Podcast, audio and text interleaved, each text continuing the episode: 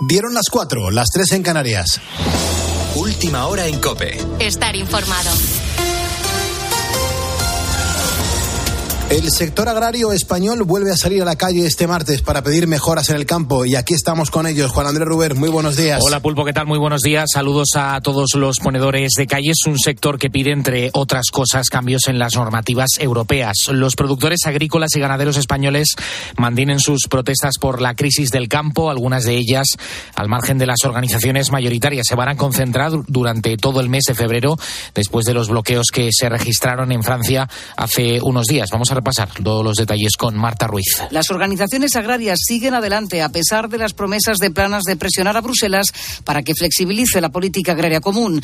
Quieren soluciones para que sus explotaciones sean rentables. El ministro de Agricultura intentaba de nuevo hoy aplacar los ánimos. Nuestros agricultores y nuestros ganaderos quieren que se les escuche y que se les comprenda. Y yo desde el Gobierno de España puedo decir que los escuchamos, los comprendemos y los apoyamos. Y por si faltaba algo, la plataforma en defensa del transporte, la minoritaria, anuncia paros que serán ratificados este mismo sábado. Óscar Puente, ministro del ramo. Cualquier paro que se convoque en el sector de transportes en este momento está absolutamente injustificado. Al mismo tiempo, desde la patronal del transporte, Fenadismer, piden responsabilidad a los agricultores para que no suceda lo mismo que en Francia. Pedro Sánchez se abre a cambiar la ley de enjuiciamiento criminal para acotar las investigaciones judiciales a cambio de que Junts apruebe la ley de la amnistía. El gobierno amplió el plazo de 6 a 12 meses más prórrogas en el año 2020. Ahora daría marcha atrás. No tocará la ley ni el Código Penal para cambiar la definición de terrorismo, Ricardo Rodríguez. En busca de una salida a la amnistía, la apuesta por limitar el tiempo de las instrucciones judiciales y, ante todo, quién debe decidir sobre las mismas supone un aviso directo a jueces como Manuel García Castellón o Joaquín Aguirre en el punto de mira de los separatistas. La nueva reforma de la ley de enjuiciamiento criminal otorgaría mayor papel decisorio a la Fiscalía sobre el juez instructor de turno. Un elemento de mejora lo definía Pedro Sánchez. Instrucciones que se prolongan y que incluso los propios fiscales pues, han puesto en cuestión. Que hay elementos que, que podemos incorporar de mejora y que evidentemente pueden subsanar algunas de las dudas que puedan tener estas formaciones políticas. La gran paradoja en ciernes es que su gobierno le tocó en 2020 la legislación para dejar en manos de la Judicatura los plazos de instrucción y ahora se abre a recuperar la modificación introducida desde el Ejecutivo de Mariano Rajoy en 2015 a favor del Ministerio Público y combatió el mismo PSOE. Sin embargo, el paso atrás debería satisfacer a Junts como salida al callejón en el que ahora se encuentran para avalar la medida de gracia en su actual redacción. Con la fuerza de ABC. Cope, estar informado. España es el país de Europa con mayor participación en ensayos clínicos. Hablamos de un 43% del total. Además, por otro lado, lideramos su coordinación y autorización dentro de la Agencia Europea de Medicamentos, Sandra Senjo. Un ensayo clínico que combinaba la quimioterapia con la inmunoterapia fue lo que salvó la vida de Inmaculada, a quien le diagnosticaron un cáncer de pulmón en fase de metástasis. La única alternativa, poder probar este nuevo medicamento y posiblemente salvarme como así ha sido. Entonces le dieron cuatro meses de vida y hoy, ocho años después, está a punto de recibir un nuevo medicamento que acaba de aprobarse gracias a otros pacientes que, como ella, han participado en un ensayo clínico. Amelia Martínez, directora de investigación de Farmaindustria. Una vez contemos con la autorización por parte de la Agencia del Medicamento y del Comité de Ética, el ensayo clínico se puede poner en marcha. Si en algún momento los datos demuestran que los riesgos son mayores que los beneficios para el paciente, el ensayo clínico se paraliza. España no es solo líder en ensayos clínicos en los que, eso sí, solo entre el 7 y el 8% de los fármacos llegan a comercializarse, sino que la Agencia Española de Medicamentos fue pionera del reglamento que ahora se aplica en toda la Unión Europea. Tienes más información en nuestra página web en cope.es. Es momento ahora de cambiar el buenas noches por el buenos días para seguir poniendo las calles aquí en la cadena Cope con Carlos Moreno el Pulpo. Cope, estar informado.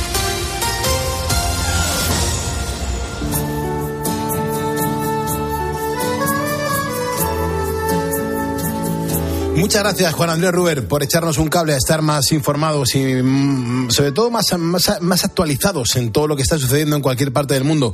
No os imagináis la cantidad de mensajes de ponedores que ya están empezando a manifestarse a estas horas en muchos puntos de España. Enseguida vamos a hablar con Jorge, que ya está en una manifestación eh, en ruta hacia Antequera. Y son las 4 y 4 de la mañana, 3 y 4 de la mañana en las Islas Canarias. Es un agricultor, es una persona muy vinculada a la, a la agricultura a la agricultura y me manda las pancartas ya que están, que están preparando y las que van a lucir y veo ya muchísima gente, muchísimas furgonetas, muchísimos camiones, veo muchos tractores y ya veo las luces de la Guardia Civil. Son fotos que me ha mandado a mi teléfono personal. Así que, Jorge, enseguida vamos a contar contigo para que nos cuentes el testimonio de por dónde estás y qué es lo que estáis preparando para las próximas horas. Nosotros aquí lo que hay que hacer es montar calles positivas. En este programa de radio eh, es verdad que muchas veces nos tenemos que morder la lengua porque también sufrimos con lo que le pasa a España pero mm, las cosas mm, tienen que ser así. Nosotros no tocamos la película, nosotros no tocamos las noticias eh, ni la política y estas historias se las dejamos a los mayores, ¿no? Que son los que realmente hacen los análisis más correctos, sobre todo a partir de las 6 de la mañana con Carlos Herrera. A mí me gusta montar calles positivas, que son las que nos demuestran que la vida, a pesar de todo, merece la pena y, mola un montón. Yo, ti ponedor que me estás escuchando ahora, te quiero hacer una pregunta.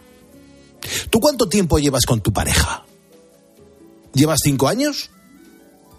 ¿Llevas diez años? ¿Veinticinco? ¿Cincuenta años? Mira, te lo pregunto más que nada porque, aunque nuestros abuelos sí que conseguían envejecer juntos en la mayoría de los casos, pues parece que cada vez es más difícil que los matrimonios sean duraderos. Y un ejemplo es la pareja que hemos encontrado en Cope y que en 2023 pues celebró sus bodas de platino. Es decir, llevan 70 años juntos. Son Amparo Fuentes, de 91 años, y Luis Montero, que está a punto de cumplir 95. Viven en Galicia, en una pequeña aldea llamada Bayo, y hacen todo juntos. Por ejemplo, cada día van a trabajar a una huerta en la que tienen desde frutales hasta patatas. Bueno, pues Amparo y Luis se casaron, fíjate qué fecha, el 12 de octubre de 1957. Pasaron muchas penurias. Y aunque trabajaran, mm, bueno, pues eh, en todo lo que les salía, pues Luis se tuvo que ir a trabajar a Suiza. Cuatro años después eh, que estuvo fuera, Amparo trabajaba ya de costurera y criaba sola a sus dos hijas. Así que imagínate todo lo que ha pasado este matrimonio.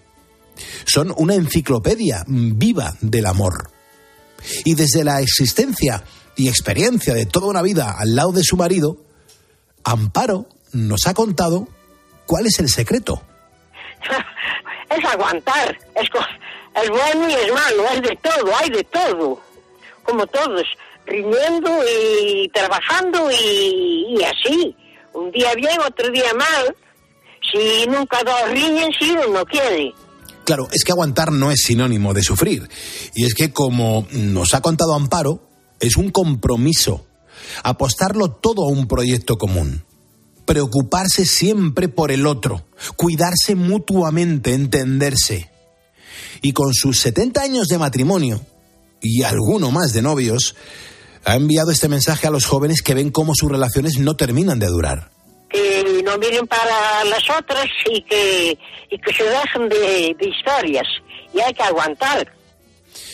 Hacer cosas juntos, respetarse, apoyarse, ser detallista, no perder esa admiración que sentimos por la persona de la que nos hemos enamorado. Y cuidar nuestra relación es una tarea pues bastante bastante compleja muchas veces. Y si no se lo preguntemos a Amparo también a Luis, es otro ejemplo perfecto de todo ello. Carlos Moreno, El Pulpo. Poniendo las calles. Cope, estar informado.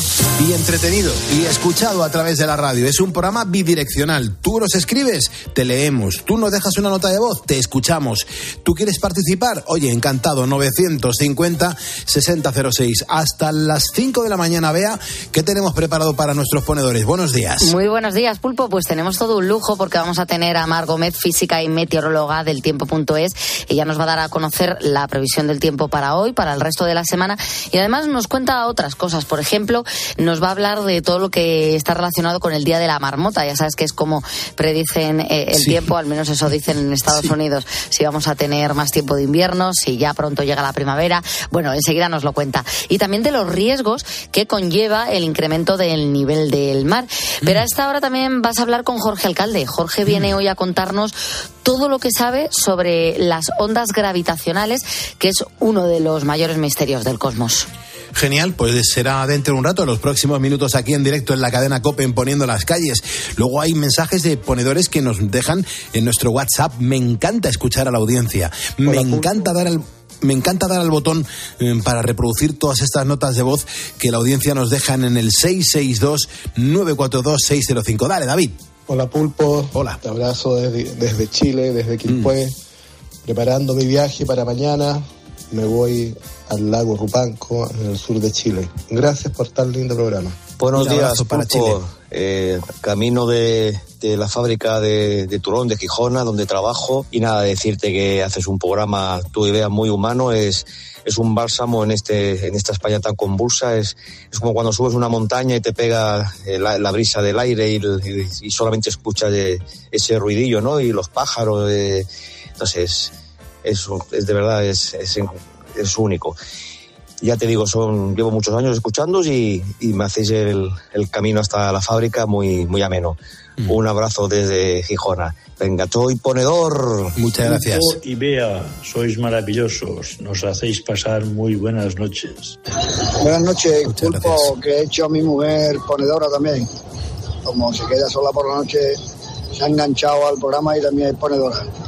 Un saludo, gracias. Buenos días, Pulpo. Soy un veterano de la carretera en activo con 71 años, dedicado al transporte internacional. Por norma general, siempre escucho la COPE. Un saludo y un abrazo. Muy buenas, Pulpo. Somos Cris y Fede desde Castellón. Te escuchamos todas las noches, dedicamos al mundo de, la hostelería, la panadería y, y nos haces las noches mucho más amenas, las madrugadas mucho más amenas. Muchísimas gracias por estas notas de voz en el 662-942-605. Si te apetece mañana sonar a esta hora, lo que tienes que hacer es mandarnos una nota de voz eh, a través de WhatsApp y la reproduciremos aquí para que la escuche toda España. Por cierto, ¡viva España! Son las 4 y 12 de la mañana, 3 y 12 de la mañana en las Islas Canarias. Si me estás escuchando es porque eres un ponedor y venga, que juntos vamos a por el martes. Son ponedores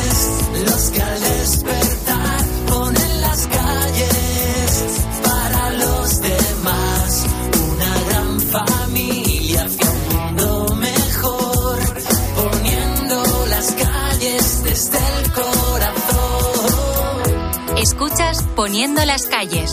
Con Carlos Moreno, El Pulpo. Cope, estar informado. Y con los agricultores y con los ganaderos que se empiezan a manifestar en las próximas horas en cualquier rincón de España. Estamos con vosotros, estamos preguntándole a nuestra audiencia qué admiráis del campo. Os leemos en COPE.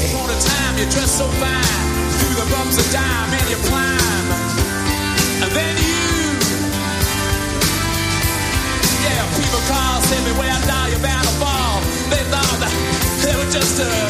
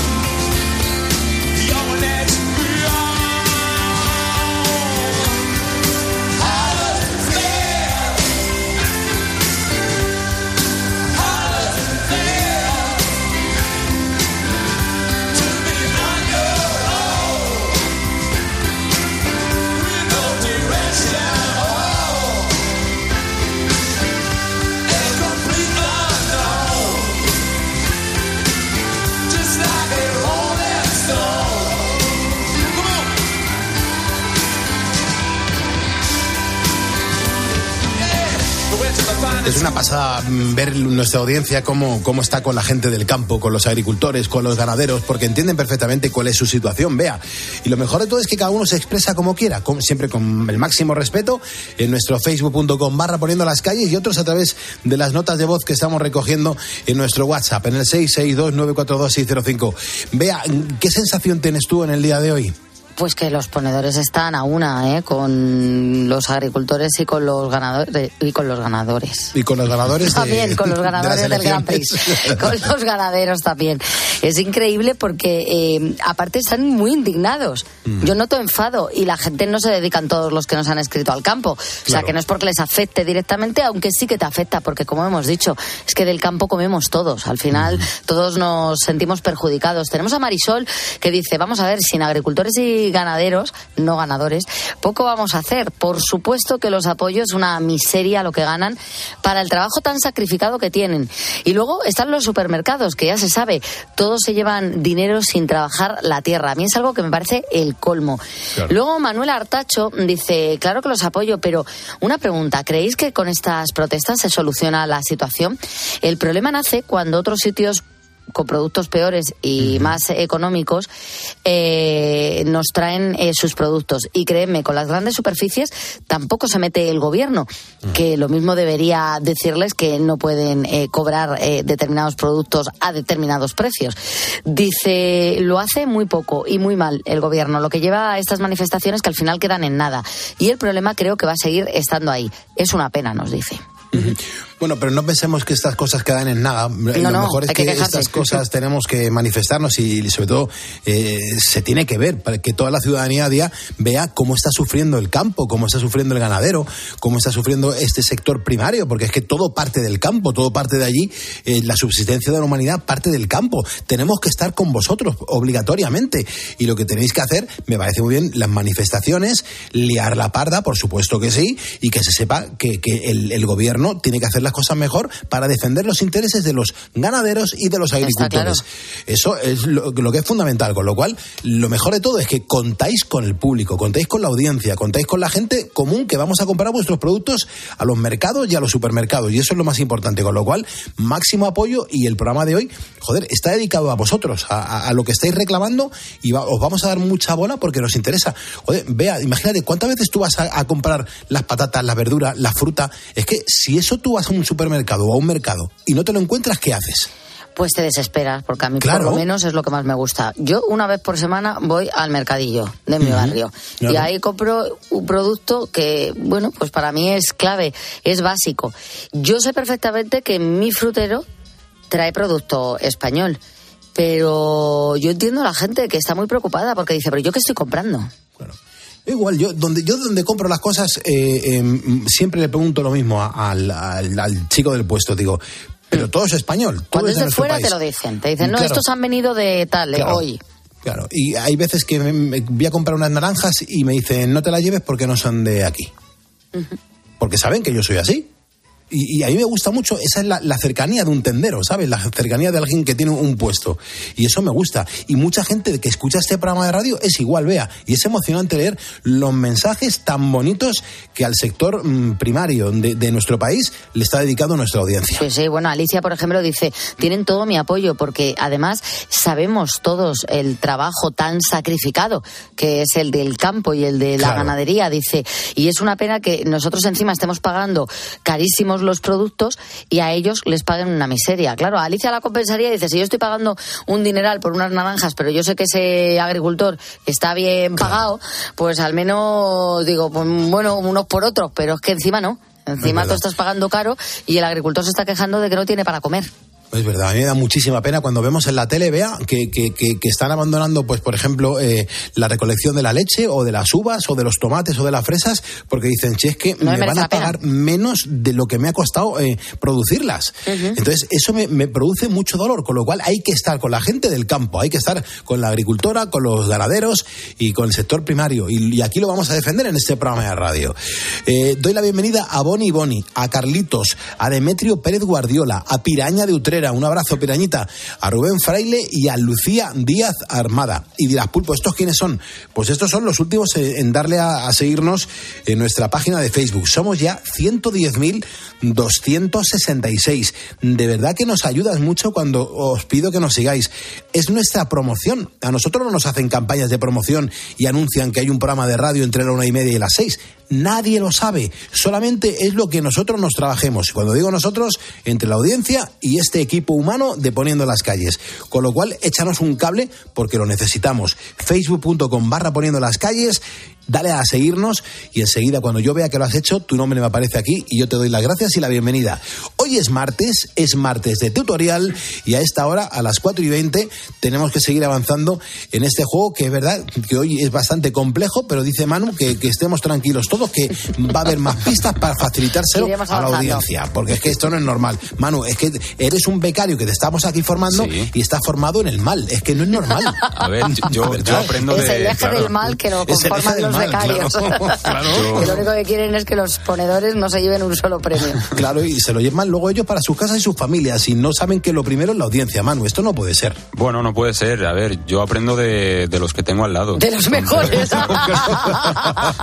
o sea, al final la culpa la tenemos tú y yo, Pulpo. Ya, ya, ya, pues nada, así es la vida. ¿Qué quieres que te diga? Pues Pulpo, vea, ponedores, está el WhatsApp ahora mismo ardiendo, hay muchísima participación y estamos escuchando eh, los sonidos del tutorial de YouTube para que los ponedores adivinen qué es lo que nos están enseñando a hacer. Ya hemos puesto antes la primera pista, un poquito ambigua, ahora toca la segunda. ¿Cuál es la clave aquí? Trabajo, trabajo y trabajo. Y también planificación. Un error que cometen muchos es ponerse sin haber hecho un trabajo previo. Esta es más compleja que la primera. Vea, de verdad, esto no puedo con Yo esta historia. eh, la he escuchado y he dicho, pues, pues, pues, la- con el lo otro lado, sí, sí, sí, no, te- tiene que ver, pero es lo mismo. O sea, sigue focalizado en, en pensar mucho lo que uno quiere hacer, pero de ¿qué verdad, es lo que estamos haciendo? Claro. ¿Qué nos están enseñando? ¿Qué nos está enseñando? ¿Para qué nos sirve este tutorial? Eso es. ¿Cuál es la finalidad? No te creas tú que lo mismo no va, no va a haber respuesta. ¿eh? Hoy no va a llevar ni, puede- ni Perry. o puede ser sí. cualquier cosa. Claro. Dices tú que hay muchos mensajes. Hay una barbaridad de mensajes, vea, pero una barbaridad. Nos están llegando de todos tipos. ¿Pero los dices de verdad o, o estás en cruci? No, no, de verdad. Es que claro, cuando se pone entre comillas tan complicado y tan ambiguo, pues nos llegan un ¿Hay muchos más. despistados o no? Hay bastantes despistados. ¿Ya has visto a alguien que haya dado la respuesta correcta? Se están acercando, Pulpo. Se están acercando. Se están acercando. ¡Hola, qué fuerte! Poco a poco. Y se están sí. acercando gracias a la primera pista que has puesto a las Sí, tres sí, y sí, cuarto. claro, claro, Pulpo. Por supuestísimo. Yo es que confiaba en los ponedores y los ponedores no me están fallando. Manu, tú eres de Alicante, ¿verdad? Eh, claro. ¿Tú crees que, ¿tú crees que la, tú crees que la respuesta afirmativa o correcta, mejor dicho, va a ser obtenida gracias a la primera pista? Eh, no he revisado todos los mensajes todavía, pero yo confío en que sí. ¿Te falta información? Mm, Me falta revisarla. No estás haciendo tu trabajo. O, o no le ha dado la vida. Claro, es que, claro, al fin y al cabo no. Qué bueno, Manu. Imagínate que, lo- que- que se averigua gracias a la primera pista que era súper compleja. Yo, yo Tía, pues vas confío a que tener que sí. regalar algo tuyo. No, no, no. Tu cena, por ejemplo. vamos. Tienes que mandar tu, tu, tu bocata. Eso, eso, el- Estos no el- dan nada, ¿eh? eso No veas cómo han venido los becarios últimamente. Ya, ya, ya. Eso Son más agarrados que un chotis. Es verdad, es verdad. Bueno, pues venga, minuto y resultado. ¿Hacia dónde vamos? Manu, me tienes despistado. Pues para participar los ponedores que piensen que pueden acertar este tutorial tan ambiguo para algunos y tan fácil entre comillas para otros, nos tienen que mandar una nota de voz con el nombre, con la pista en la que están intentando adivinar, en la que están participando, al WhatsApp al 662-942-605. Perfecto, son las 4.23, hora menos en las Islas Canarias.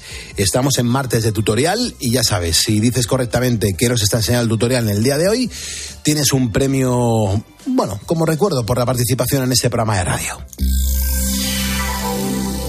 Doy la bienvenida a Carlos Padín, a Pepi Paniagua, a Primo Hernández, a Lucía Badarau, a José María López Martínez y a Lorenzo García Padilla, ponedores que nos acaban de, de seguir en nuestro Facebook y os doy las gracias porque, insisto, esto nos ayuda una barbaridad. Ahora es el momento de conocer la previsión del tiempo. Hablamos con Mar Gómez, ella es física, escritora, meteoróloga en el tiempo.es y vamos a hablar con ella sobre todo para saber, bueno, pues qué nos espera para los próximos días y también conocer pues esas curiosidades que tanto nos gustan relacionadas con el clima que seguro nos va a resultar muy interesantes. Además, que si viene una dana, que si las temperaturas van a bajar, que si va a llover. Eh, Mar, ¿cómo estás? Buenos días. ¿Llega por fin la esperada lluvia o no? Buenos días, Pulpo. Pues sí, tras un largo periodo anticiclónico llegan cambios importantes y generalizados a España. Desde este lunes, la dorsal que nos ha estado acompañando se ha ido retirando hacia el Mediterráneo, dejando a la península desprotegida ante la llegada de borrascas y vaguadas. Además, la llegada de un río atmosférico nos va a aportar gran humedad en las masas de aire, así que vamos a tener unas lluvias que van a ser bastante generosas. No obstante, de momento este martes, nubosidad de tipo medio y alto sin lluvias importantes. En Canarias, además de nubes, podría seguir la calima, algo que puede continuar también de cara al fin de semana. En cuanto a las temperaturas máximas, subirán en la mitad sur del litoral mediterráneo y descenderán en la mitad oriental peninsular.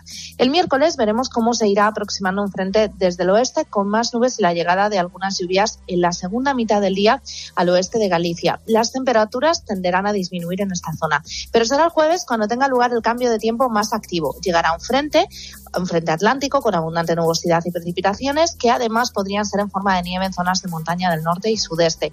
Las temperaturas ese día se desploman sobre todo en zonas de montaña. El viernes siguen las lluvias menos probables en el Mediterráneo, fuertes en el oeste peninsular y Pirineos y las temperaturas bajan en todo el país, salvo en Canarias. De cara al fin de semana seguiremos con el paso de varios frentes, con nubes, lluvias generalizadas, nieve en montaña, heladas también en zonas de montañas y temperaturas en descenso en todo el país. Impresionante. Eh, 4.25 de la madrugada, ahora menos en Canarias, ya me gusta decir en la mañana que, que hayamos cambiado el buenas noches por el buenos días. Pero fíjate, Mar, eh, es verdad que acabamos de terminar el mes de enero de 2024, estamos a 6 de febrero, en las primeras horas del 6 de febrero de 2024, y los datos que estáis manejando los expertos yo considero que son muy alarmantes, porque ha sido el mes más cálido registrado en un 40% de España. Pues sí, la verdad es que no se nos ha olvidado las temperaturas que hemos tenido en este pasado mes de enero, ya que terminó su recta final con un anómalo episodio de calor con numerosos récords. Y claro, pues esto ha dado resultado a que tengamos un mes de enero muy, muy cálido de media en nuestro país. Enero de 2024 no solo ha sido extremadamente cálido, sino que ha sido el más cálido desde que hay registros en más de 20 estaciones meteorológicas, de las algo más de 50 analizadas. Este es el caso, por ejemplo, de Navacerrada, que está a casi 1.900 metros en el sistema central. Enero de 2024 ha sido su enero más cálido desde que hay registros, algo esperable viendo las temperaturas que experimentó durante este episodio cálido. No hay ningún patrón geográfico claro, pero sí observamos que las mayores anomalías se han dado en Ávila, en Segovia, en Teruel, Albacete y zonas de Andalucía, también en Murcia, la comunidad valenciana. Las Islas Canarias también han tenido un enero extremadamente cálido con temperaturas que han superado más de dos grados y medio la media habitual en las islas en esta época del año, sobre todo en Santa Cruz de Tenerife y también en Gran Canaria. Genial. Mar, el pasado 2 de febrero, aquí nos hicimos eco en Poniendo las Calles, se celebró como cada año en, esta fecha el Día de la Marmota. La marmota, Phil, que es como se llama, ha sido la que ha predicho que habrá una primavera temprana. Claro, Mar, ¿en qué consiste este método? Y, y lo más importante y lo que más me preocupa, ¿no? Si es o no fiable. Pues el Día de la Marmota es una festividad que se celebra anualmente cada 2 de febrero en diversas localidades de Estados Unidos y también en Canadá. La tradición sugiere que según el comportamiento de una marmota al emerger de su madriguera, se puede prever la duración del invierno. Si la marmota ve su sombra y se asusta, se espera que el invierno continúe. De lo contrario, se pronostica un temprano arribo de la primavera. La metodología de Phil, entre comillas, es sencilla, pero está cargada de expectación siempre. Según los teóricos, cuando la marmota emerge de su madriguera, los observadores prestar atención a su reacción ante la presencia de su sombra. Como he dicho, si Phil ve su sombra y se asusta, interpretando que el sol brillará con fuerza, se espera que el invierno continúe por seis semanas adicionales. Por otro lado, si Phil no ve su sombra y permanece tranquila, se considera un pronóstico optimista de una primavera temprana. ¿Pero hay base científica en el Día de la Marmota? Pues la verdad es que no. Es que esta predicción invernal de la marmota Phil carece completamente de fundamento. A pesar de su peso cultural, las predicciones en el Día de la Marmota no cuentan con ningún respaldo científico. Por lo tanto, el pronóstico emitido por este simpático roedor no constituye un método confiable desde el punto de vista meteorológico.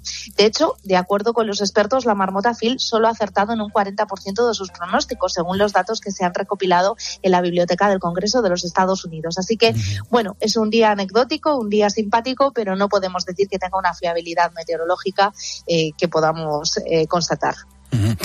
Eh, Mar, seguro que tú tienes datos y a mí esto me, preocupa en cierta manera, ¿no? Y es que, eh, bueno, pues hay, que seguir con una noticia que es alarmante y yo creo que nos puede salir bastante caro a los europeos. Imagínate toda la gente que en Europa nos está escuchando en este momento, lógicamente más en España. Y es el aumento del nivel del mar, porque una elevada factura eh, puede llegar aquí a Europa. Eh, ¿Esto por qué puede pasar? Pues sabemos desde hace años que el nivel del mar sigue aumentando debido al cambio climático y que la tendencia es que lo siga haciendo cada vez más a medida que se calienta el planeta. Cuando lo haga, en un futuro va a depender, entre otras cosas, de la cantidad de combustibles fósiles que quememos los humanos. Aparte del impacto que el aumento del nivel del agua pueda tener en la población y los ecosistemas, también preocupan las implicaciones económicas que ese cambio de escenario podría tener a nivel global y regional. Así que un equipo de expertos liderados por científicos de una universidad de Holanda, la agencia holandesa de Evaluación Ambiental y el Instituto Económico de Economía y Medio Ambiente en Italia han analizado el impacto hasta el año 2100 en 271 regiones europeas de la Unión Europea y del Reino Unido. El 44% de la población europea tenemos que tener en cuenta que vive como mucho a 50 kilómetros de la costa y por eso el impacto del aumento del nivel del mar en Europa se ha estado subestimando estos años atrás. En estudios anteriores se apuntaba que el impacto económico del aumento del nivel del mar para el año 2100 en estas zonas supondría una factura del 0,5% del Producto Interior Bruto. Sin embargo, los cálculos realizados en este estudio nuevo aumentan este valor a 1,3. El estudio valora los daños que provocará el aumento del nivel del mar para finales de este siglo y la factura para la Unión Europea y el Reino Unido es elevada ya que se acerca, según los cálculos realizados, a los 872.000 millones de euros. España no sería uno de los países más afectados, pero aún así las predicciones apuntan a que nuestro Producto Interior Bruto podría caer debido al aumento del nivel del mar en un 0,8%. Genial, Mar. Pues no te vayas muy lejos porque a eso de las 5 de la mañana, 5 y 5 aproximadamente, te espero para conocer contigo la información del tiempo que nos espera en esta jornada del 6 de febrero de 2024. Esta canción es maravillosa. Si puedes, sube un poquito a la radio y canta conmigo. Donde brilla el tibio sol con un nuevo fulgor, dorando las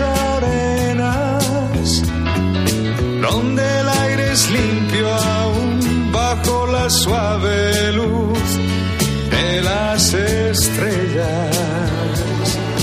Donde el fuego se hace amor, el río es hablador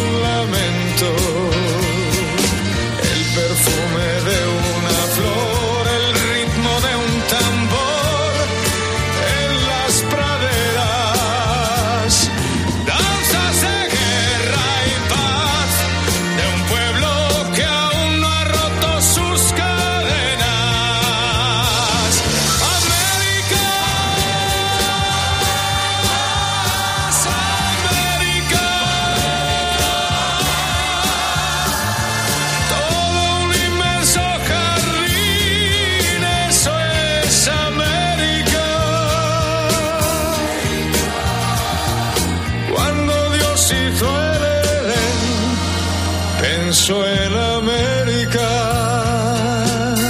El campo sale a la calle, la agricultura, la ganadería, la gente que está pues en el sector primario, todo parte del campo. Hay que, hay que entender la lucha que, que comienzan hoy y que tenemos que acompañarles y apoyarles, desde luego. Y lo mejor de todo es que ya no es que desde un programa de radio estemos apoyándoles, es que nos damos cuenta que la ciudadanía está con, con todas estas personas. Dice Antonio Alastruey, que es un ponedor que ha dejado una nota mm, descrita en nuestro Facebook, dice Pulpo. En la huelga de, mañana, al manifestarnos, recordemos con respeto a nuestros conciudadanos que nosotros, quienes proporcionamos los alimentos al mundo, buscamos condiciones justas para seguir cumpliendo con esta vital labor. Nuestra protesta es un llamado a reconocer la importancia de nuestro trabajo y a trabajar juntos por un sector agrícola más equitativo y sostenible. Así que unidos por el bienestar de todos. Dice Marisa Madera, dice Pulpo, buenas noches a todos los ponedores, todo mi apoyo para los agricultores y los ganaderos. Eh, dice Pablín Tamargo, dice, hombre, yo pulpo como transportista les apoyo, mmm, vamos, el transporte también vive del campo y hay que estar con ellos. Eh, es que esto es demoledor, vea, es mm. que es toda la, la, gente, el 100%, y nos acercamos a los 400 mensajes en, esta red social. ¿eh? Claro, Antonio Hidalgo dice que es una vergüenza cómo tratan a los agricultores y ganaderos, son los que más exponen y les pagan verdaderas miserias. Considero que había que apoyarlos muchísimo más y comprar solo producto español negando a comprar el resto. Luego Ángel Pertur dice, vamos a ver, está claro que los apoyamos porque entre unos y otros no van a venir del gobierno ni de ningún sitio a ayudar. Pero hombre, tengo que decir una cosa, lo de cortar las, las carreteras en la mayoría de los casos lo que haces es fastidiar a otro sector que va a su trabajo similar. Así que creo que lo que tendrían que hacer, más que bloquear carreteras, es las puertas o accesos de las casas de los políticos. Nos decía un ponedor hace un momento que, que habían echado hasta estiércol en Francia sí, sí, sí, en, en, la puerta de, de determinados edificios eh, oficiales, ¿no? Uh -huh. Y un poco, pues es cierto que se encontraran ellos la, la porquería, ¿no? El marrón, bien, que se suele decir. También Pedro García escribe, yo apoyo la agricultura, pero he llegado a ver contenedores para tirar a los que ponen incluso gasolina o químicos para que nadie pueda coger los tomates, los pimientos, dice, solo por no dar el calibre o, o por estar eh, doblada, ¿no? La fruta. Dice, eso traducido en agua es una burrada y así estamos. Los supermercados no deberían exigir un calibre ni un tipo de fruta determinada porque eh, a Pedro lo que le molesta un poco es que haya productos que se tiran simplemente porque no son bonitos, ¿no? Porque el supermercado directamente los rechaza porque dice que el consumidor, es decir, nosotros no, no lo compramos. Claro. Uh -huh. No nos resulta atractivo. Pues es una, es una pena todas esas cosas, pero mira, nos enteramos de, de muchas cosas que yo ni, ni, sabía y me encanta dar mucha bola a la audiencia. Por eso siempre te lanzamos una pregunta para que te manifiestes pues a través de, de Facebook o también a través del 662-942-605. Tenemos aquí un mensaje bastante interesante. Hola Pulpo, ¿cómo estamos? Buenas noches. Buenas noches. Eh, un ponedor más. Tengo la ruta Madrid-Sevilla, Sevilla-Madrid, apoyando a los agricultores y a los transportistas. Tendría que ser una marca registrada, primero lo nuestro. Primero lo nuestro. Que tengáis buen día. Me gusta, me Claro, gusta esa primero idea, lo ¿eh? Primero lo nuestro, qué bueno, ¿no? Y es normal, y a mí me parece normal. Además, Hombre, están claro. todo el rato que tenemos que, que, que consumir producto de proximidad y luego nos están colando efectivamente los, los verdad. tomates y las peras y las naranjas de otros sitios. Es que Es no tiene sentido. Es terrible. Bueno, pues nada, nosotros seguimos aquí recibiendo información, procesándola para poderla emitir. Así que si te apetece dejarnos una nota de voz, te lo puedes hacer en el 662-942-605 o a través de Facebook, como acaba de hacer Antonio Otero Vieira. Dice Pulpo, buenos días, ponedores. Viva el campo, todo mi apoyo. Un mensaje contundente y muy fuerte. Hombre, yo no sé si hoy has trabajado y al final pues has terminado con dolor de cabeza o un dolor de espalda. Bueno, pues escucha bien lo que te voy a decir, ¿eh? Al dolor Ibudol. Sí, sí, Ibudol. Es el ibuprofeno que se bebe y lo puedes llevar a todos los sitios en formato stick pack. Vamos, que no necesitas un vaso de agua. Al tomarlo verás cómo sabe bien y cómo te alivia. Por eso te digo que al dolor, ni agua. Ibudol es un medicamento sin receta que está recomendado en adultos y también niños a partir de los 12 años. Ibudol tenía que ser de Kern Pharma. Pero eso sí, lee las instrucciones de este medicamento y consulta al farmacéutico. Aunque no te lo creas, ya hay mucha gente durmiendo tranquilamente. Dirás, pulpo, no pasa nada a estas horas. ¿Cómo que no? Están pasando cositas, vea. Muchas cosas interesantes. Yo no sé si tú recuerdas cuando aprendiste a diferenciar, si es que lo has hecho, para hay gente que todavía no lo, no la diferencia, la izquierda de la derecha. Pues mira, a los dos años, cuando fui a coger el ascensor. No, me acuerdo, ¿cómo me voy a acordar? No te acuerdas de cuando aprendiste, ¿no? A diferenciar No. la izquierda de la derecha. Te insisto, hay gente que a día de hoy, de adulto, ha llegado, sí, sí, No me lo creo. de, de hacerse hasta un tatuaje. Y ponerse izquierda y derecha, sí. ¿En Hay gente que tiene con eso un problema. Bueno, eh, lo normal es de niño, ¿no? Aprenderlo de, de pequeño. Eh, que cuánto bien eh, hizo al mundo las enseñanzas de Barrio Sésamo. Hombre, claro. Muy bien. Claro.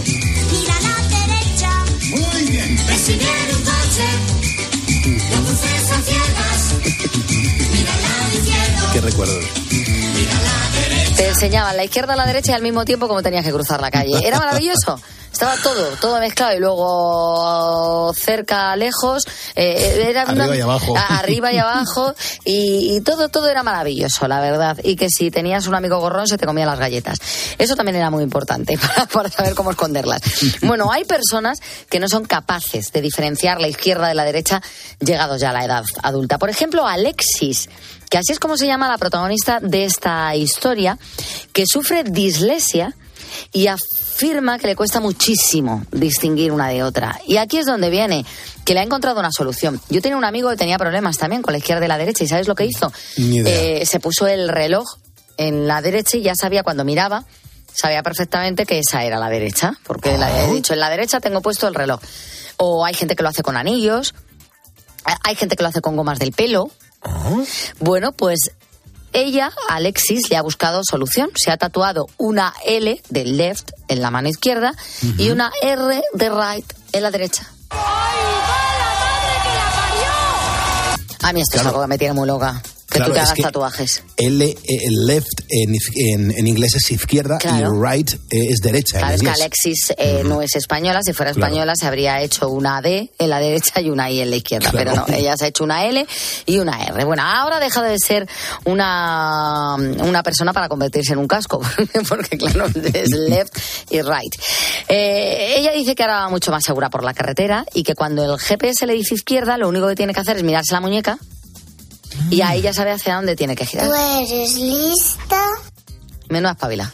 Oye, pues es un problema esto, ¿eh? Parece que no. Yo, yo imaginaba que, que a, a gente mm, de una cierta edad iba a tener esa confusión de derecha e izquierda. Oye, te digo una cosa, lo de izquierda y derecha está muy bien tatuártelo, pero hay gente que lo hace con la memoria. Eso, hay una película, se llama Memento, me parece que es, si no me equivoco, que va precisamente de eso. El tío eh, tiene pérdidas de memoria, no retiene nada a corto plazo, y entonces lo que hace es que se va tatuando las cosas importantes, las cosas claves. Y tiene tatuajes en la espalda, en los brazos, en el pecho, para recordar su vida. Qué Mi mujer fuerte. hace eso. Mi mujer Sí, sí, se hace "¿Ya te- tatuajes. ¿Ya, ya te has tatuado? Dice, sí, es que esto no se me puede olvidar. Bueno, antes era lo de escribirte, pero hay veces que te lo emborronas. Sí, Te o se cambia el anillo de sitio. Ah, bueno, claro, esa es, ta- esa es típica. Sí, el, el anillo y la y ya, y ya recuerdas, dices, ay, esto que no se me olvide. Sí, sí, sí. Ay, bueno, yo, yo me- yo me pongo la alarma en el reloj, una de las alarmas me la, me la pongo y alarmas me, en me el lo reloj. recuerda, claro. Alar- sí, ahora ya tenemos, ahora ya cuando se te olvida algo es porque tú quieres. Es correcto. Porque, Es verdad, porque hay verdad, muchísimas formas. Bueno, nos vamos con la música, escuchamos a Rigoberta Bandini y es que tras casi dos años de paro musical, pues la artista catalana vuelve con más fuerza que nunca. Después de su éxito y su paso por el Benidorm Fest, tuvo una larga gira y vio necesario parar, pero ahora ya está preparando su segundo disco de estudio y ha asegurado pues que va a ser un álbum largo. Tú imagínate, dice que tiene 45 canciones preparadas, Pulpo, y que las tiene listas para lanzar, pero claro que va a tener que, que hacer una criba. Porque tú imagínate, si no es como, como Andrés Calamaro, que sacó aquel disco con 200 canciones. No, no, desde luego. Eh, que estaba esta hasta el moño. Cuatro, cuatro ya suficiente. Ha confesado que el descanso le ha venido genial, sobre todo por su hijo pequeño, por Nico, al que pudo dedicar más tiempo a lo largo de todo el 2023. Una niña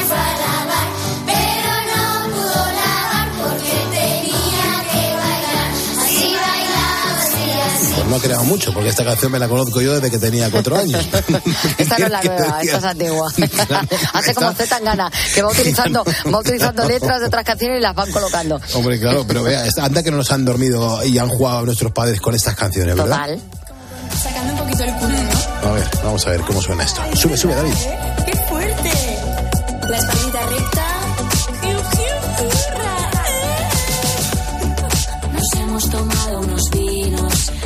Que cuando la admiro y al terminar he comprendido que es que es todo tan relativo.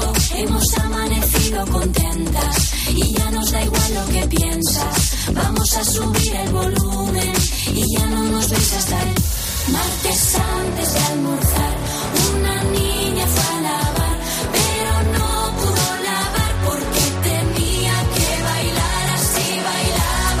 venga, Rigoberta Bandini, eh, que nos la acaba de poner Bea en este momento de radio a las 4.44 horas menos en Canarias. Vea un par de mensajes de cómo está la situación de los agricultores y sobre todo qué apoyo está recibiendo por parte de la audiencia. Bueno, pues Juan Manuel que dice totalmente de acuerdo con ellos, estos inútiles de políticos y su puñetera Agenda 2030 van a acabar con todo. O luego también nos ha escrito Mari López, dice, sin el campo no hay nada, de una forma u de otra sale de la tierra y es una pena lo poco que se valora. Yo soy de campo. Genial. Vamos a hablar con Jorge, ha marcado el teléfono de este estudio, 950-6006, y por lo que tengo entendido, está en una manifestación ahora, a las 4.44, hora menos en Canarias. ¿Cómo estás, Jorge? Muy buenos días. Buenos días, Pulpo, ¿qué tal? Pues mira, aquí pasando un poquito de frío, pero en la obligación, que es lo que nos tocaba hoy hacer. Eh, te, te alegras de pasar frío, pero hay que defender lo que hay que defender en este momento, ¿no?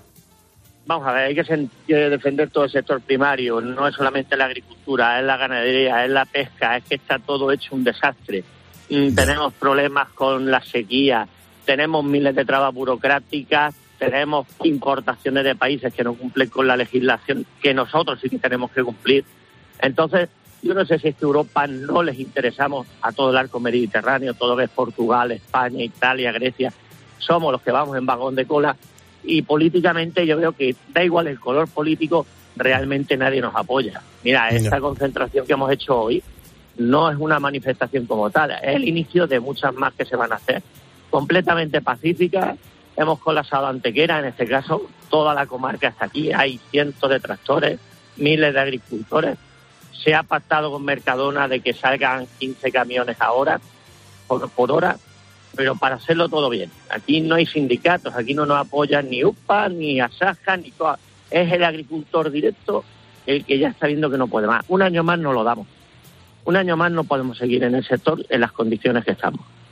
Pero ta- tan serio es, tan serio es la situación, tan tan grave es, ya no podéis Mira, más, eh, porque eh, o, o habéis esperado a que Francia reaccionase. No, mira, eh, aquí qué pasa en España, que mientras no te toca a ti la pullita, pues vas aguantando. Ves que el vecino cae, pero aguanta.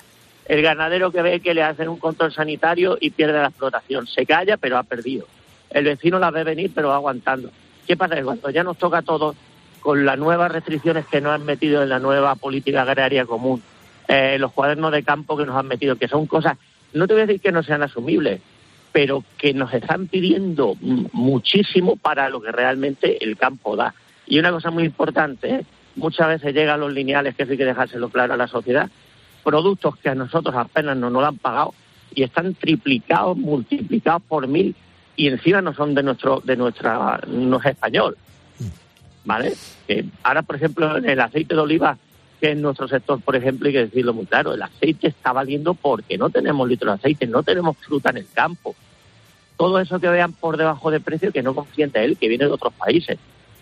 ¿Vale? A un agricultor, desde que se levanta por la mañana a arrancar eh, el tractor, ir a darle vuelta a tu finca, eh, sin personal estamos hablando, cuando haya acabado la campaña tú necesitas 40 o 50 euros diarios. Yo muchas veces pienso, esas criaturas que el gobierno, ahora el que está, por los que han pasado, se van a gloria en que un sueldo de 1.200, 1.400 euros, por ejemplo, es un gran sueldo. Cuando tú le quitas a una hipoteca, cuando le quitas los gastos de casa, que menos que 100 euros semanales, no llega. Yo creo que la gran mayoría de la sociedad no llega a final de mes. Después, ¿qué pasa? Pues llamamos a Cofidis que nos dé un crédito para podernos ir una semana a vacaciones. Y sale el gobierno diciendo que España va bien porque la gente está en la playa. es todo mentira, es todo mentira. Y estoy hablando de sueldos medios que yo creo lo que generalizaba, 1.400, 1.600 euros. Sí, sí, Con sí, eso hoy en día, como se ha puesto la cesta de la compra, es inviable, es inviable vivir en este país. ¿Por Jorge, ahora, ahora mismo ¿dónde estáis, Jorge? Ahora mismo, ahora mismo, a las 4.48, ¿dónde estáis? yo estoy en el cruce de lo que sería la carretera, la antigua carretera de Málaga, que es horticultor, es el cultor, hasta la plataforma logística de Antequera. Estamos en la misma rotonda. Por la otra parte, que es la zona de acceso de Málaga de la autovía, pues tenemos otra serie de tractores. Y lo que es la salida al polígono industrial está totalmente colapsada. Verás, como te he dicho, totalmente pacífico. Si hay una urgencia, si gente viene de médicos, se le da paso. Se ha llegado a un pacto con, con lo que es la empresa Mercadona. En este caso ha sido Mercadona y Día porque sabemos que son partícipes, que hay libre mercado, ¿vale? Que los gobiernos lo permiten. Pero tú no puedes permitir que el limón se esté cayendo en Valencia y, y valga 6 céntimos el kilo al agricultor y ahora resulta que una mujer va a comprarlo al Mercadona y vale 1,95 y viene de Sudáfrica o viene de Brasil y seguramente no cumple los estándares de calidad que le estamos dando los del país. Entonces, aquí está pasando algo. Está pasando algo y lo está provocando el gobierno. ¿Hasta dónde políticas dispuestos a llegar, Jorge? Pues esto es lo que dure, estamos perdidos, Carlos, estamos perdidos. De hecho, yo como muchos compañeros hablo, digo, y si la cosecha que viene, el tema de las sequías no llueve, digo, ¿qué vamos a ir a pedir un crédito, a hipotecar una tierra? Pero si estás hipotecando una cosecha que no sabes si la vas a ver, ¿para dónde tiras? Tienes la, tienes la finca, tienes la finca, pero si no puedes producir y cada vez te ponen más limitaciones, estamos atados de pie y mano.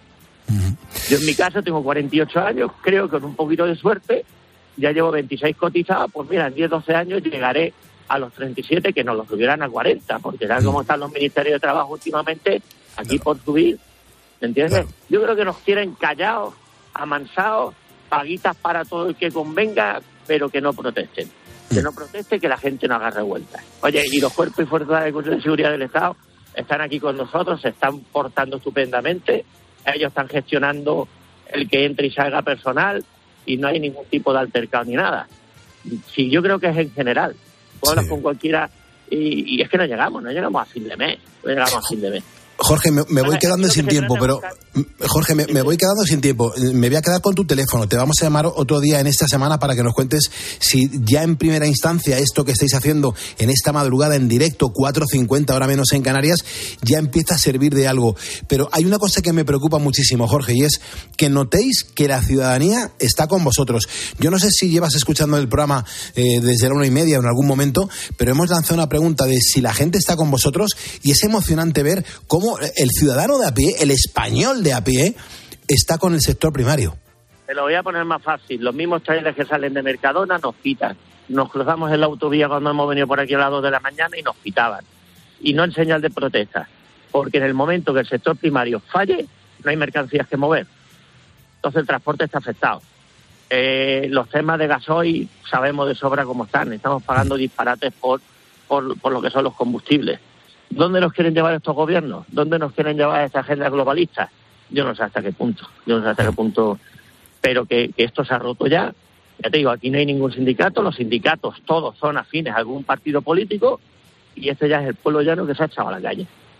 Y lo veremos próximamente pues con otros tipos de sectores. ¿eh? No, no penséis que nada más que el sector primario. Es como te he dicho, que las familias que muchas veces no hablan, la gran mayoría no llegan a final de mes. Oye, claro, eh, eh, otra cosa importante y es que eh, mientras la inmensa mayoría de los españoles están durmiendo tranquilamente, en la madrugada, mientras otros duermen, la gente del campo está activa. Eh, eh, eso no para. Eh, ¿Cuánta gente puede trabajar en España en lo relacionado con el sector primario? ¿En el campo, en la ganadería? Porque aquí llama gente de todo tipo. tú puedes hablar de que el 70% depende. Es que es una cadena que el primer eslabón es, el campo. Tú desde que te levantas por la mañana, la leche, el café, bueno, el café en este caso es importado porque no hay de producción aquí, el aceite, eh, las harinas, todo viene del campo, de la pesca y de la ganadería. El sector primario, cuando digo sector primario, unimos a, los, a, los tres, a las tres partes principales. Pero, ¿y la cantidad de jornales que llegamos a generar? Yo una campaña normal en mi caso llevo a generar 500 jornales a gente de mi pueblo. Eso se va a perder. Ahora, ¿qué pasa? Llega el gobierno y dice, no, no, este año para que puedas cobrar el desempleo con 10 jornales tienes bastante. Claro, pero si es que no tenemos campo donde ir. ¿Vale? Y yo como autónomo no tengo derecho a nada. Nosotros los agricultores en concreto que nos estamos que nos estamos concentrando hoy, el autónomo no tiene nada que derecho a pagar y a callar. Este, en este país realmente es así. Y cuando te jubilas, pues como casos que estamos viendo, que, que como no haya cotizado a te llevan 900 euros a casa. Con 900, si tu mujer no ha trabajado, ¿tú te crees que una casa funciona con 900 euros? Lo que pasa es que ha llegado el momento en que hay que dar el golpe en la mesa. eh, y ojo, no con esto, que no nos vean revolucionarios ni coaccionar a gobierno, ni mucho menos. Nosotros lo que queremos es que busquen salida. El tema de la sequía, los planes hidrológicos los llevan perdidos desde hace 20 años. Por eso te digo que todos los políticos tienen el mismo problema. ¿eh? No se pueden acordar ahora una sequía de que había que haber interconectado cuencas, de que había que haber hecho trasvases, de que las desaladoras, como vimos ayer, decían, no, es que la parte de la costa ¿ves normal que desde Sagunto se lleve agua a Barcelona? Que la tenemos que hacer porque hay que ayudar a esa comunidad, ¿vale? Pero no ha habido tiempo para tener desaladoras en Ah, Cataluña. claro, claro, claro. No ha habido tiempo para tener desaladoras en la Costa del Sol, pero No. no una ni dos, las que hagan falta. Pero sí estamos mandando dinero a Marruecos a que hagan desaladoras, a que hagan cooperativas y a que nos ¿Y hagan una competencia desleal porque hay un interés oculto. Te voy a hacer una, una pregunta, y tú que tienes los medios, ¿habría alguna empresa, alguna auditoría que pudiera demostrar que hay intereses políticos y políticos que tienen intereses agrarios en algunos países que no están trayendo productos? Que no responderían. Estaría bien Porque saber. como y- y- y privado, estaría como bien privado, saberlo. Comprendo Ujú. que cualquiera invierta en otro país, pues porque puede invertir. Pero políticos que tengan fincas, tanto en Iberoamérica como... Primero vamos a comerlo de aquí, producimos lo de aquí. Oye, y si no somos capaces, si ya no somos la despensa de Europa, pues es verdad que tendrá que entrar mm, otros productos, pero con las condiciones de aquí. No podemos ser ecologistas aquí y ahora nos comemos lo que nos manden los demás, sin cumplir las condiciones. Desde luego. Jorge, que vaya muy bien. Te iremos llamando para que nos vayas actualizando cómo está, si está sirviendo ya de algo en primera instancia y nosotros seguiremos aquí apoyando vuestras, bueno, lo que estáis pidiendo de todo el sector primario, ganadería, agricultura y que sepáis que estáis respaldados en principio por toda la, por toda la sociedad y eso es lo más importante. Así que me quedo con tu teléfono, Jorge, e iremos hablando estos días. ¿Te parece? Estamos muchos ponedores, ¿eh? Muchos. ¿En serio? Así que muchos ponedores, porque hemos estado hablando, les he comentado que vamos a entrar en directo y eso, y mucha gente apoyando, que, que te comento, es que nos desvelamos, claro que te desvelas, si llega el día de pagar la letra y te has juntado para pagar la letra como le pasa a tanto español, ¿qué haces? Pues no dormir, pues escuchamos a poniendo las calles, por lo Qué menos grande. se nos va la cabeza por otro lado. Qué grande. Jorge, mucha suerte, que vaya muy bien, mucha fuerza y a la lucha, a la lucha, a conseguir lo que os merecéis. Un abrazo muy fuerte y venga, mucho ánimo. Sobre todo bien organizados, porque lo que queremos es que la sociedad nos escuche y que las empresas grandes del sector nos escuchen. ¿Vale? Claro que sí, Esto claro no que es una sí. manifestación como los franceses aquí, no quemamos calles ni, ni hacemos disparates, lo hacemos formalmente, con educación y con vergüenza, porque el agricultor siempre ha sido así. ¿eh? Desde luego que sí. Ahora mismo, a cinco minutos de las cinco de la mañana, ahora menos en Canarias, la primera de las manifestaciones en Antequera. Estamos en COPE. Y está. Estamos en COPE además sabiendo perfectamente que ahora mucha gente estáis trabajando. Otros estáis, por ejemplo, volviendo a casa. Muchos estáis estudiando. Bueno, pues sea cual sea tu situación, yo quiero hablarte del kit de los ponedores. Eh, Esto me ha cambiado la vida. Es lo que te va a reconciliarte a ti con el sueño, con el descansar como te mereces. Porque si eres oyente habitual, pues me habrás escuchado en muchas ocasiones contarte los efectos tan positivos que ha tenido en mí y, y esto lo quiero compartir contigo para que te beneficies de ellos. Esta es una caja que está compuesta por dos productos naturales. Las cápsulas de Ahora Día, que te van a aportar energía para afrontar la jornada y después te van a aportar las de Ahora Noche, mm, bueno, pues las posibilidades de disfrutar de un sueño absolutamente reparador. Si te preguntas cómo las puedes conseguir, es muy sencillo. O las encargas en tu farmacia y te las hacen llegar, o solamente tienes que entrar en la página ahoralife.com. Recuerda que ahora, en este caso, lo vamos a escribir sin H. No esperes más a mejorar tu estado de ánimo y tu bienestar. Y recuerda el nombre, el kit de los ponedores, lo mismo que tomo yo y soy capaz de dormir cuatro horas antes del comienzo del programa a la una y media de la madrugada y luego cuando acabo de poner las calles a las seis me duermo otras cuatro horas, con lo cual, pues oye, me levanto ocho o nueve horas diarias gracias al kit de los ponedores. Ahora día, ahora noche, productos naturales de un laboratorio español y todo en serio, naturales, no hay nada de química. Ahora día, ahora noche, el kit de los ponedores. Escuchas Poniendo las calles. Con Carlos Moreno, El Pulpo. Cope, estar informado. COPE mm, quiere dedicar una programación especial para conocer las consecuencias de la sequía en España. La radio es más radio cuando nos escuchamos. El pantano de Sau. Allí está Alberto Herrera, ¿qué tal? En el centro del pantano hay un campanario que en condiciones normales tendría que estar totalmente cubierto por agua. Y ahora mismo me encuentro en eh, la huerta de Fernando. Los palos nos vienen por todos los lados con estos fenómenos tan atípicos. Estoy a las afueras de Pozo Blanco. Llega el camión cisterna y ya hay algunos vecinos. ¿El agua de casa cómo sale? No, ese agua no se puede puede beber. Julio es el último barquero del Parque Nacional de las Tablas de Daimiel. Mira, yo llego aquí y me estoy aquí, pero no quiero bajar ni quiero ver. La medida más destacada limita el consumo de agua. Si me paso de consumo, nos pueden llegar a sancionar. Me ducho poco. En COPE, Carlos Herrera, Ángel Expósito, Pilar García Muñiz, Pilar Cisneros, Fernando de Aro, Alberto Herrera. Están más cerca de ti. ¿Sabes qué es el branded content? ¿O cómo será el mundo cookieless? Si tienes preguntas sobre comunicación publicitaria, visita comunicatalks.com, un espacio de la Asociación de Agencias de Medios creado para resolverlas. Porque saber comunicar es una parte muy importante de tu empresa y también de la nuestra. Agencias de Medios, para que la comunicación funcione.